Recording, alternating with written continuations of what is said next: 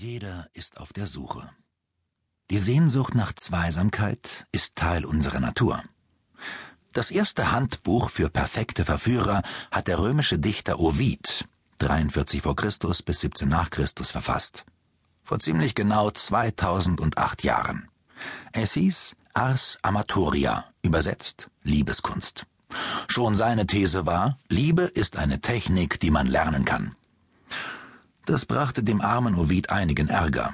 Der sittenstrenge Augustus, dem viel an Ehe und Familie lag, verbannte Ovid an einen kleinen Ort am Schwarzen Meer. Offenbar war die Zeit noch nicht bereit für die Lehren des ersten Verführungskünstlers.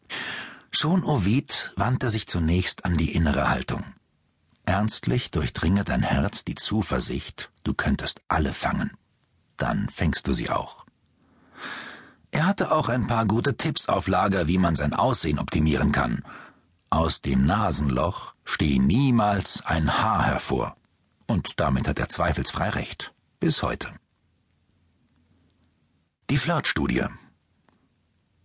Die amerikanische Anthropologin Margaret Mead war vielleicht die erste moderne Wissenschaftlerin, die sich mit dem Thema Flirten beschäftigte.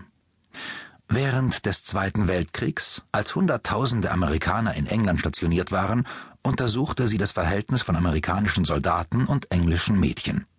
Mead war ein erstaunliches Phänomen aufgefallen. Die Mädchen empfanden die Soldaten als ziemlich aufdringlich, während die Soldaten davon berichteten, dass die Mädchen vergleichsweise leicht zu haben waren. In ihrer Untersuchung hatte Margaret Mead 30 Einzelstufen herausgearbeitet, die in der Regel während der Interaktion beider Seiten durchlaufen wurden. Diese Eskalationsstufen wurden jedoch extrem unterschiedlich bewertet.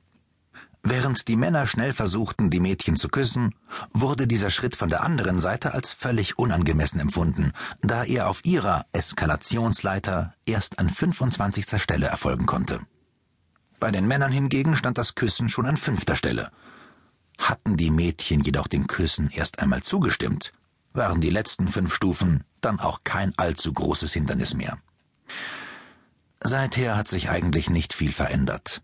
Männer haben immer noch Schwierigkeiten, sich in das andere Geschlecht hineinzuversetzen und die Wahrnehmung der Frau zu antizipieren. Wir müssen uns dafür sensibilisieren, unser Kommunikationsverhalten der Frau gegenüber zu optimieren. Die Verführungskünstler haben dafür detaillierte Strategien entwickelt die Entwicklung der modernen Verführungskunst. Die Anfänge der Pick-up-Künstler gehen zurück auf Eric Webbers Buch How to Pick Up Girls aus dem Jahr 1970. Deutscher Titel Wie angelt man sich ein Mädchen? Webber war der Urvater Abraham, der erste Theoretiker der Gemeinde, ein schüchterner Typ, der in den 70er Jahren mit einem Kassettenrekorder durch New York latschte und wildfremden Frauen Fragen stellte wie diese – was muss ich tun, um dich aufzureißen? Weber fand allerdings niemanden, der sein Buch herausbringen wollte und veröffentlichte es schließlich im Eigenverlag. Pech für die Verlage, denn das Buch hat sich mittlerweile über drei Millionen Mal verkauft. Dabei waren Webers Ratschläge nicht gerade bahnbrechend. Im Grunde riet er, dass man möglichst viele Frauen ansprechen soll. Er hatte sich aber auch schon Gedanken darüber gemacht, wie man eine Frau in einen Zustand versetzt, in dem sie sich nach Sex sehnt. Sein Buch begründete das Genre der modernen Verführungskunst. Dann dauerte es einige Jahre, bis ein Autor die blühende amerikanische Flirtliteratur komplett umkrempelte. Der Mann hieß Ross Jeffries und sein Werk vollmundig How to Get the Woman You Desire into Bed. A down and dirty guide to dating and seduction for the man who's fed up with being Mr. Nice Guy um das Titelversprechen seines skrupellosen Verführungsratgebers für Männer, die es leid sind, immer nur der nette Kerl zu sein, einzulösen und die Frauen, die man haben will, ins Bett zu kriegen, hatte Jeffries Webbers frühe Strategien der emotionalen Beeinflussung weiterentwickelt und die Technik der Speed Seduction entwickelt. Seine Methoden waren so machtvoll, dass er auf der Titelseite des Buches vorsichtshalber eine Warnung anbrachte.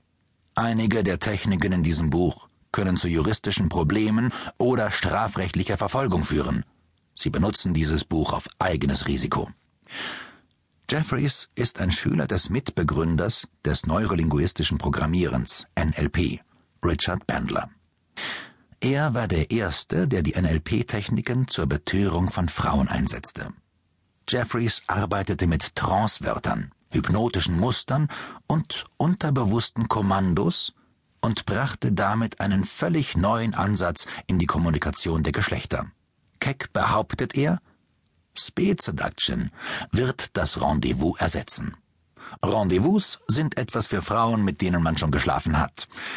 Das mag man glauben oder nicht, aber der enorme Erfolg seiner Methoden ist unbestreitbar. Jeffries orientiert sich an dem wunderbaren Zitat Voltaires Gib mir zehn Minuten, um mein hässliches Gesicht wegzuquatschen, und ich werde die Königin von Frankreich verführen. Richtig, das Wort ist bis heute die mächtigste Waffe der Verführung. Jeffreys Einfluss war so groß, dass insbesondere unter amerikanischen Verführungskünstlern das Ausgehen, um schöne Frauen aufzureißen, noch heute Sergeant genannt wird. Jeffries hatte den Begriff geprägt, weil sein Kater Sarge ein echter Casanova war. Übrigens war Jeffries auch das Vorbild für die Rolle des Flirt-Gurus, den Tom Cruise in dem Film Magnolia spielt. Bewegung kam in die Aufreißergemeinde, als Louis D. Payne 1994 das Forum alt.seduction.fast begründete. www-gatago.com slash alt slash seduction slash fast. Und Männer aus aller Welt damit begannen sich per Internet über Verführungsstrategien auszutauschen. Damit wurde ein gigantischer globaler Versuchsaufbau gestartet, eine geheime Uni, an der zigtausende Männer studieren, die gleichzeitig Lehrer und Schüler sind. Sie alle vereint der Glaube, dass Männer mittels bestimmter Techniken und Strategien ihre Chancen beim anderen Geschlecht signifikant erhöhen, und sie alle haben sich einem einzigen Ziel verschrieben, der perfekten Verführung. Die Verführungskünstler entwickelten für ihre innovativen Methoden und Konzepte eine eigene Terminologie mit Begriffen wie AFC, Average Frustrated Chump, für einen in Frauenfragen inkompetenten Mann oder AMOG, Amok, Alpha Male Other Guy, für einen konkurrierenden Mann, der den Flirt stört. Die meisten der Techniken, die sie für sich nutzbar gemacht haben, sind unterschiedlichsten wissenschaftlichen Disziplinen wie der Psychologie, der Kommunikationswissenschaft oder der Soziologie entlehnt. Die Verführungskünstler folgen in der Regel einer standardisierten Vorgehensweise.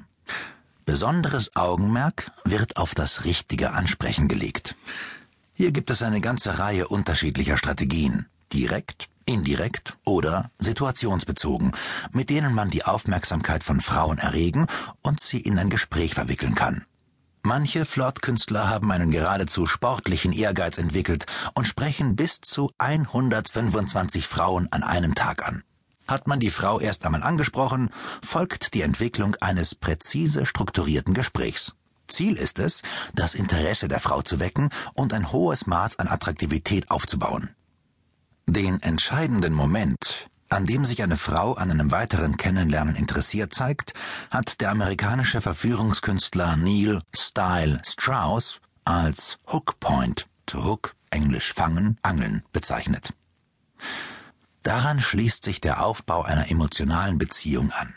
Denn nur, wenn man die Frau in eine besondere Gefühlslage versetzt hat, wird sie ein sexuelles Interesse an ihrem Gesprächspartner entwickeln. Viele der dabei verwendeten Strategien haben ihre Wurzeln in NLP und Hypnosetechniken. Und das heißt, die Fähigkeit, eine Frau in die gewünschte Gefühlslage zu versetzen, ist lernbar. Zu diesen Strategien und Techniken gehören unter anderem neckende Bemerkungen, gezielte, aber scheinbar zufällige Berührungen, eingeübte Gesprächsstrategien und suggestive Gesprächselemente, mit deren Hilfe man die Gefühle der Frau steuern kann. Es geht aber auch um praktische Tipps und Hilfestellungen, etwa wie man männliche Konkurrenz in einer Gruppe abschütteln oder eine Gruppe mit mehreren Frauen ansprechen kann. Die nächste Generation der Verführungskünstler wandte sich weitgehend von den komplizierten Mustern des NLP ab. Der Flirtstratege David D'Angelo beispielsweise ersann das Cocky and Funny Konzept. Eine Strategie, die auf einer Mischung aus anzüglichem Humor und überheblich arrogantem Auftreten basiert